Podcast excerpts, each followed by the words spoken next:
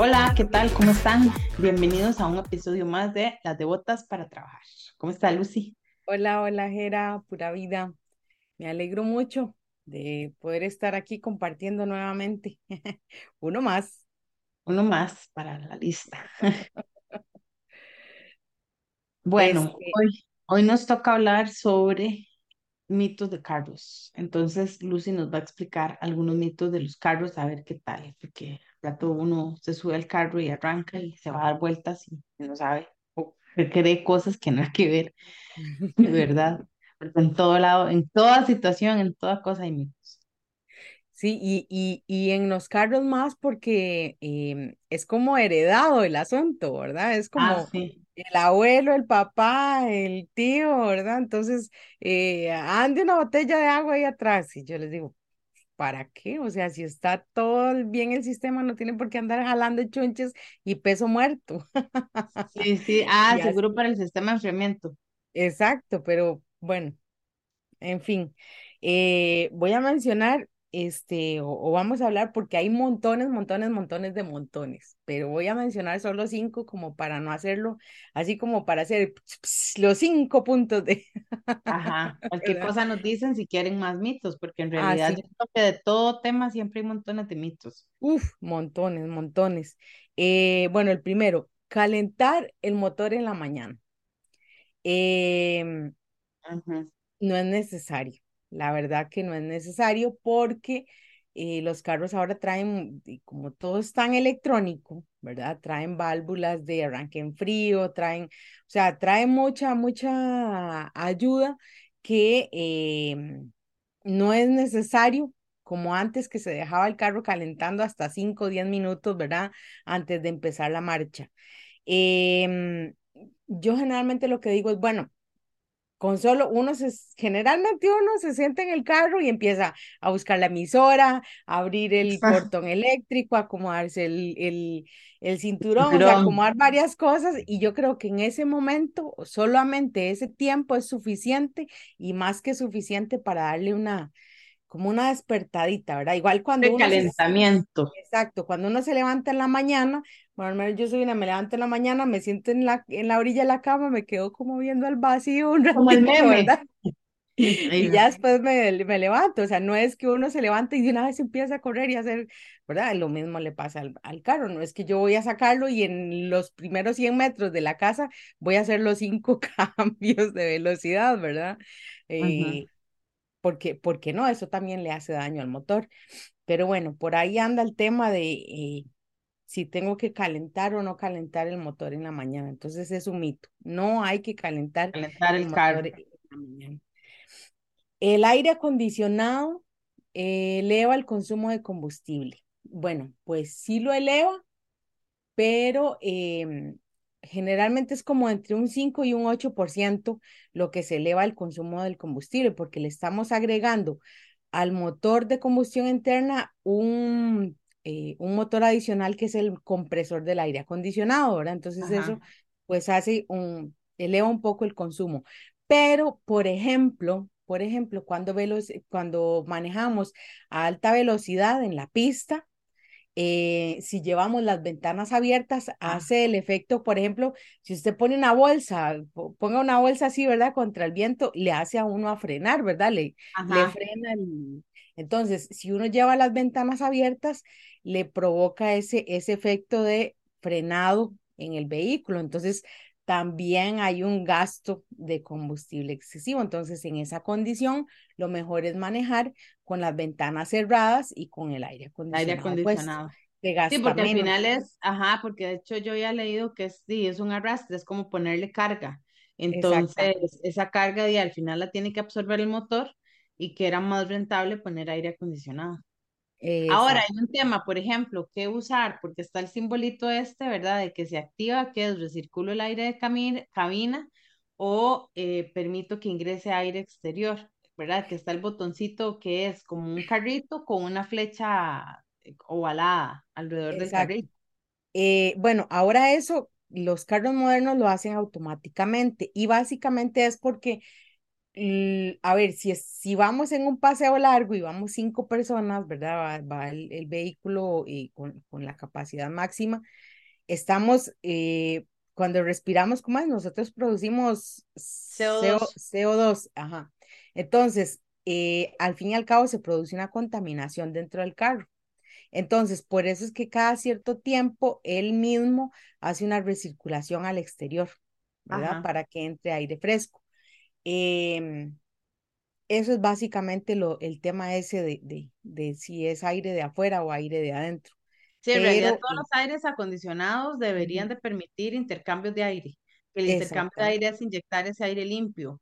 Porque, eh, bueno, yo me acuerdo en la universidad cuando vimos el curso de aire acondicionado, em, no sé si ya lo había dicho en otro episodio, que me acuerdo cuando un compañero dijo, sí, profe, lo que se hace el aire acondicionado es recircular el pedo, ¿verdad? Porque entre menos intercambios de aire yo tengo, lo que hago es pasar por un sistema de filtros ese aire, digámoslo así, eh, y, y, recircularlo en realidad. Y hay un asunto que pasa que, bueno, yo no sé en el caso de que usted, digamos, en el caso de los carros, sino en, como en el caso de de aires acondicionados en las casas o en las oficinas, esos filtros hay que limpiarlos periódicamente y a la gente se le olvida. Y entonces el tema es que ahí se empiezan a acumular bacterias eh, y el aire se tiene contacto con esas bacterias o con esa suciedad porque no se cambia el filtro o no se le da limpieza al filtro. Entonces, em, también es importante permitir esa inyección de aire limpio porque aparte que ese aire también tiene contacto, bueno, tiene mayor circulación, veamos el asunto este del, del, de la pandemia, el tema fue, ¿verdad?, de permitir esa recirculación de aire y el aire limpio tiene contacto con la luz solar y la luz solar tiene un efecto antibacterial, digámoslo así, mata bichos. Entonces, eh, si usted lo tiene encerrado, es un aire viciado. Entonces asumo que con el aire acondicionado del carro pasa exactamente lo mismo, porque sería un aire sucio. Y más o sea, hay más pioche si no, si no se, si no se cambia el filtro del aire acondicionado.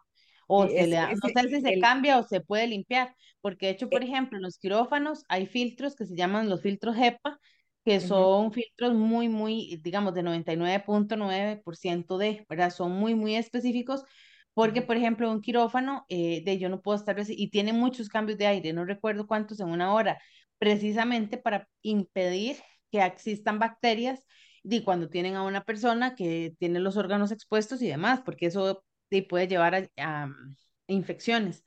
Eh, uno en el carro, pues, a no ser que sea una ambulancia, uno se supone va saludable, ¿verdad? No en una condición de quirófano.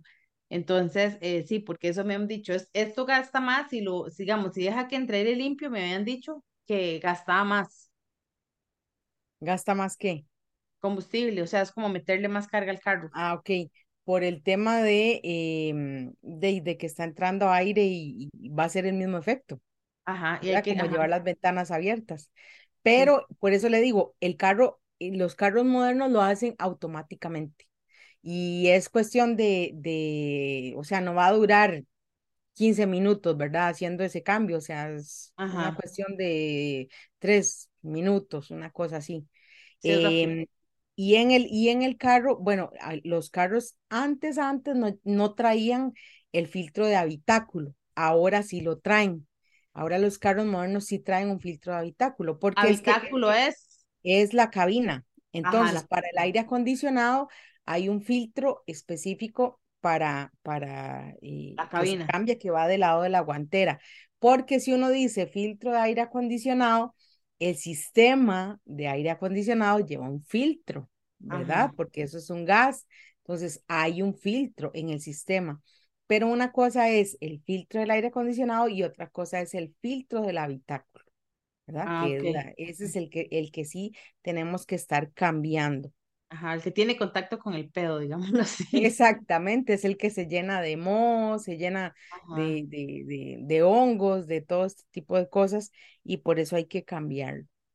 Eh, bueno, el mito número tres, que el carro nuevo no necesita mantenimiento. Esto lo he escuchado tantas veces, tantas Como el eléctrico, no ocupa mantenimiento. Exactamente, que el carro nuevo no necesita, mentira, o sea, el mantenimiento preventivo en todo siempre va a ser más barato que el mantenimiento correctivo. Entonces, igual cuando usted compra un carro, ¿qué le dicen? El, casi que a los mil kilómetros tiene que llevarlo para hacer una revisión.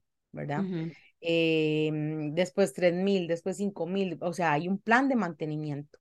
No es que porque está nuevo yo nada más le echo gasolina y, me, y ya, y, y me desentiendo, no, sí hay que darle mantenimiento aunque el carro esté nuevo.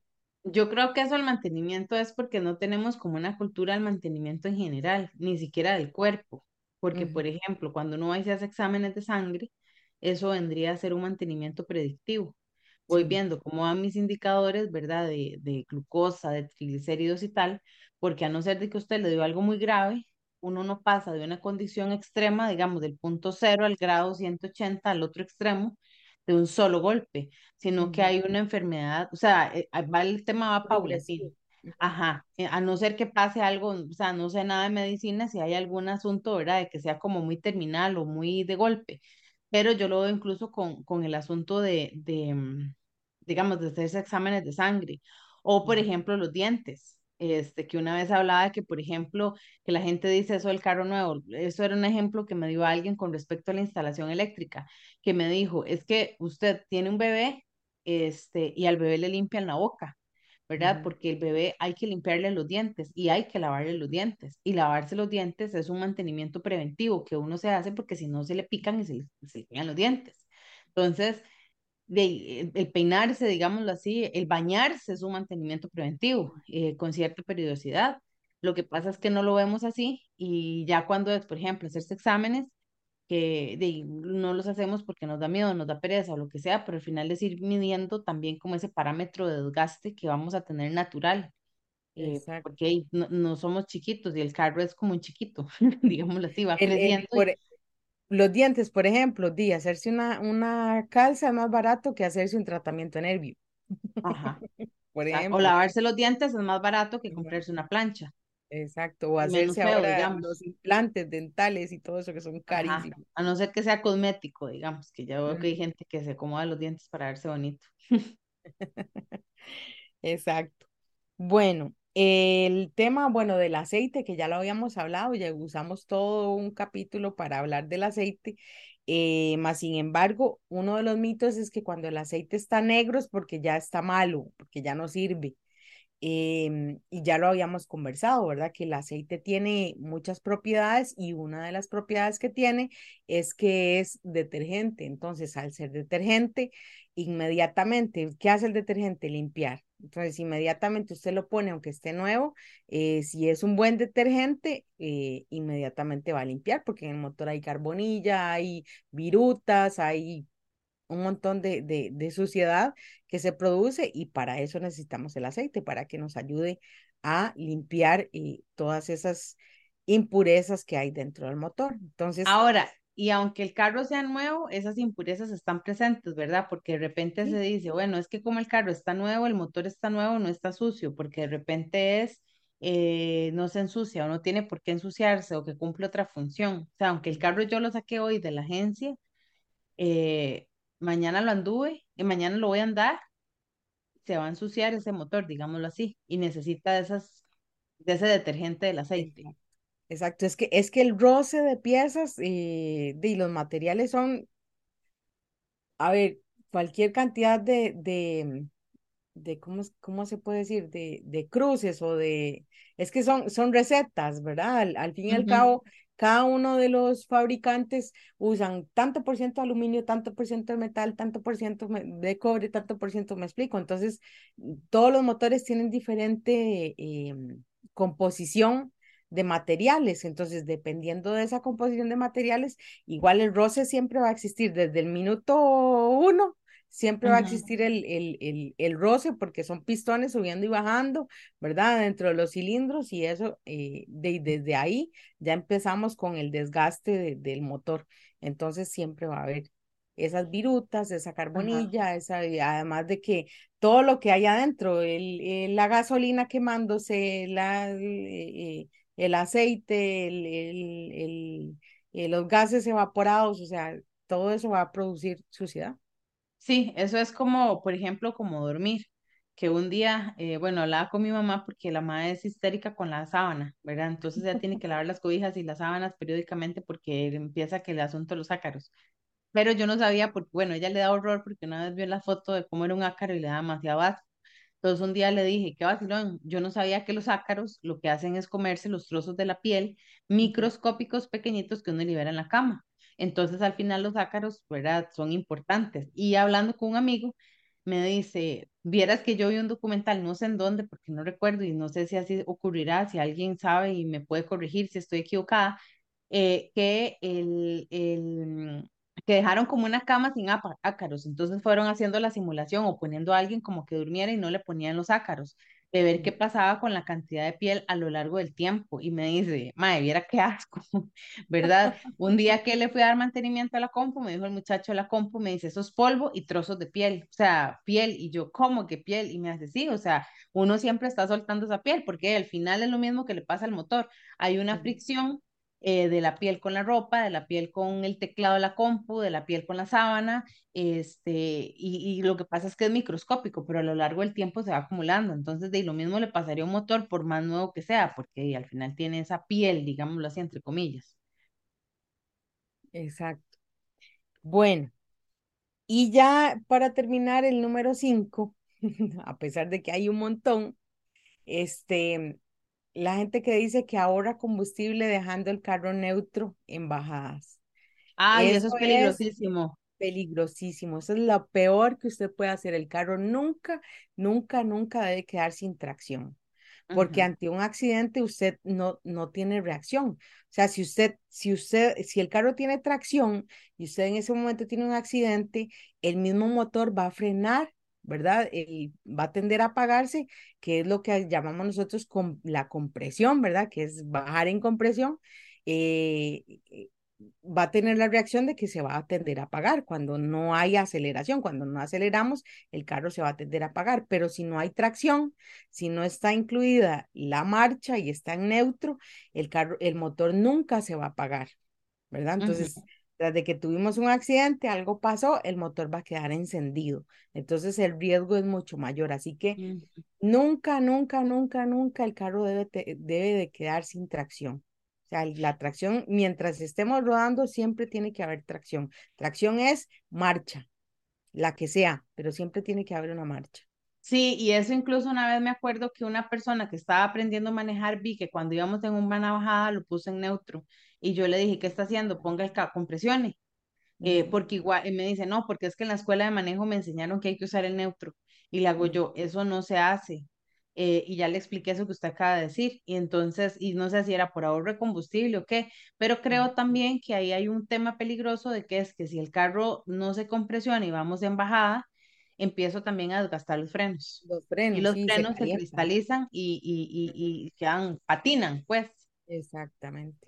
O se calientan, que es lo que, ¿verdad? Habitualmente se dice, se calienta, entonces es también peligroso porque estoy sobreexigiendo un sistema. Al final, bueno, yo no sé si lo hago bien, pero por ejemplo, si yo voy en bajada, yo voy compresionando y voy dándole toquecitos al freno, este. ¿verdad? No, no, no freno de golpe, ni voy pegada al freno, este, pero voy compresionando, lo voy calculando y le voy majando un toque el, el freno para que se enfríe los discos y, mm, y cómo fue que me dijo un compa, y para no exigirle tanto el clutch, no sé si es cierto, pero ¿verdad? Sí, bueno, no- el tema, el tema es que, por ejemplo, el calor que se produce, porque se, cal- se calienta al punto de ponerse al rojo vivo. O sea, yo he ¿Qué? visto frenos al rojo vivo, los frenos. Entonces, el, el, el calentamiento, usted sabe que el calor transforma cualquier cosa, ¿verdad? Ajá, Entonces, al calentar las fibras, eh, lo que hacemos es que se produce ese efecto de cristalización. El cristal es muy duro, ¿verdad? Entonces, por eso pero le decimos. Ajá, obviamente no es, no es que, no es que, em, eh, ¿cómo es que se llama? No, el- es que el cristal puro es muy duro. El cristal ajá, ya, ya transformado, pues sí es más frágil, pero el cristal puro es duro, ¿cierto? ajá, Entonces, es, las fibras no tienen cristal, no tienen nada de cristal, pero produce el efecto de que las fibras, las fibras de los frenos es como el, yo siempre digo que es como el grafito de lápiz, ¿verdad? ajá. Eh, entonces, cada vez que usted hace una raya, gasta el grafito, ¿verdad? Igual, cada vez que pone el pedal en el, en el freno, gasta, eh, es una raya de lápiz. Entonces, eh, el grafito es es, es suave, ¿verdad? Es, o sea, es fácil de, de, de desgastar. En el momento en que lo sometemos al calor hace el efecto contrario, se pone duro, entonces por eso decimos que se cristaliza. Entonces es como si estuviéramos frenando con un par de piedras. Ah, ok, Entonces, ok. ese es el tema. Entonces por eso resbala, por eso es que no, no, no frena el, el carro cuando está sometido a altas temperaturas. Por eso es que hay que manejar eh, usando compresión para que sea el motor el que va frenando un poco el carro y nosotros solamente, como dice usted, a meterle pataditas al freno. Sí, de hecho yo he visto eh, una vez, ay, no sé de dónde venía, que venía un carro porque empieza a oler el- a fibra, ¿verdad? Que ese olor es fuertísimo. Entonces siempre es el asunto de que uno no sabe si, se- si es uno o si es otro carro. Y un carro, la llanta del trasera, una de las llantas traseras venía incluso echando eh, humo. humo, No sé si era que se había pegado, porque dicen que se pega también, o si era que la tenía tan recaliente por el tema de sobreexigirle el freno, entonces que, que, de que, que, que venía echando humo la fibra. Entonces, la parte de la hondez, que eso es como un indicador, ¿verdad? Me parece. ujú. Eh, y tampoco es El correcto clutch y la fibra huelen igual, porque los dos son Ah, fibras. ah, ok, ok. Sí. Ajá, pero eh, ese estaba, o sea, fatal. Entonces digo yo, ya no sé hasta qué punto eso sea peligroso. Creo que venía el Cerro de la Muerte, bajando por el Cerro de la Muerte, y Y muchos, muchos han, han, se han incendiado por ese motivo, porque el- ya se calienta tanto que eh, el caucho de la llanta eh, de ahí es un combustible, Ajá, ¿verdad? Entonces prende fuego y ahí sigue lo demás. hijo de pucha, sí, o sea, peligrosísimo. Sí, claro que sí. Pero seguro es porque va bajando en neutro, entonces se va, y el carro va embalado. Exacto. Por eso nunca debe quedar sin tracción ningún vehículo, y menos los pesados. Así, peor, más inercia, más masa, fatal. Bueno, ahí tenemos, son cinco, ¿verdad, Lucy? Los que vamos a exponer hoy. Si, si quieren más, ahí me cuentan, entonces hablamos de otros, de otros Sí, o podemos partirlo en mitos, porque yo creo que siempre mitos hay montones en cualquier área, en la parte eléctrica también. Ah, sí, me imagino que un montón. Este, sí, me imagino que medicina también, porque bueno, uno que sigue médicos a veces dicen esto no se hace, esto no se hace, esto es hablada, esto no, ¿verdad? Entonces hay un montón de cosas. Yo creo que también se debe a que las, los elementos o, o, o, o los dispositivos van cambiando. Entonces nos quedamos con la mentalidad de cómo funcionó antes, pero ahora ya no funcionan igual que antes. Entonces es como ver, el principio quizás sea el mismo, pero hay accesorios o elementos que hacen que cambie. Entonces sí es este, importante tenerlo en cuenta que hay cambios que se dan y que y uno no puede quedarse como, como se manejaban los carros de, el de Berta-Benz. Sí. ¿verdad? Ok, bueno, Y entonces hoy, entonces a, hoy le toca a Jera darnos un tip. Era, exacto, se, fue la luz. se fue la luz. La sección de se fue la luz, ok. Bueno, un día de estos me preguntaron que eh, iban a hacer una solicitud de cambio de tarifa eléctrica por eh, a comercial porque era más barato. Entonces, eh, vamos a ver, eh, los diferentes clientes o los diferentes, o sea, las compañías eléctricas tienen diferentes abonados. Entonces, hay clientes, por ejemplo, industriales, que es eh, fábricas de galletas, fábricas de llantas, fábricas de helados, todo lo que está en zonas francas, por ejemplo, esos son cliente industrial, que tiene potencias importantes. Entonces, eso es un tipo de cliente con un tipo de sistema eléctrico que no tiene que ver con el de las casas. Después hay otra tarifa, que es la tarifa comercial. ¿A quién le aplica la tarifa comercial? A quien usa la electricidad para lucrar. Nosotros en la casa no lucramos con la electricidad, digámoslo así, porque aunque yo pueda realizar una actividad productiva en mi casa, sobre todo ahora con el asunto del teletrabajo, que hay montones de gente, bueno, yo incluida que trabaja desde la casa, este, yo no tengo una actividad comercial registrada en mi casa. Por ejemplo, no es lo mismo el consumo de mi casa siendo mi casa a el consumo de mi casa haciéndolo soda o mm, haciéndolo restaurante o haciéndolo bar, porque entonces el consumo va a subir.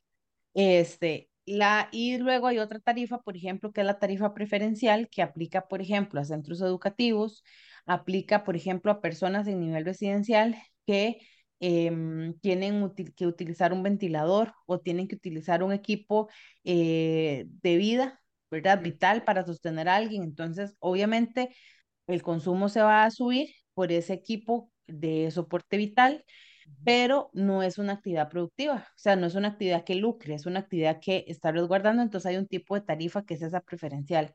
Obviamente los centros educativos tampoco, porque no están lucrando, a no ser que sea un centro educativo privado, eh, asilos de ancianos, hospicios de huérfanos, etcétera. O sea, todas esas de bien social, ajá, esas, todas esas son preferenciales. Y la, está la residencial. Entonces, la residencial aplica, si yo la ocupo pasar a comercial para el siguiente ejemplo.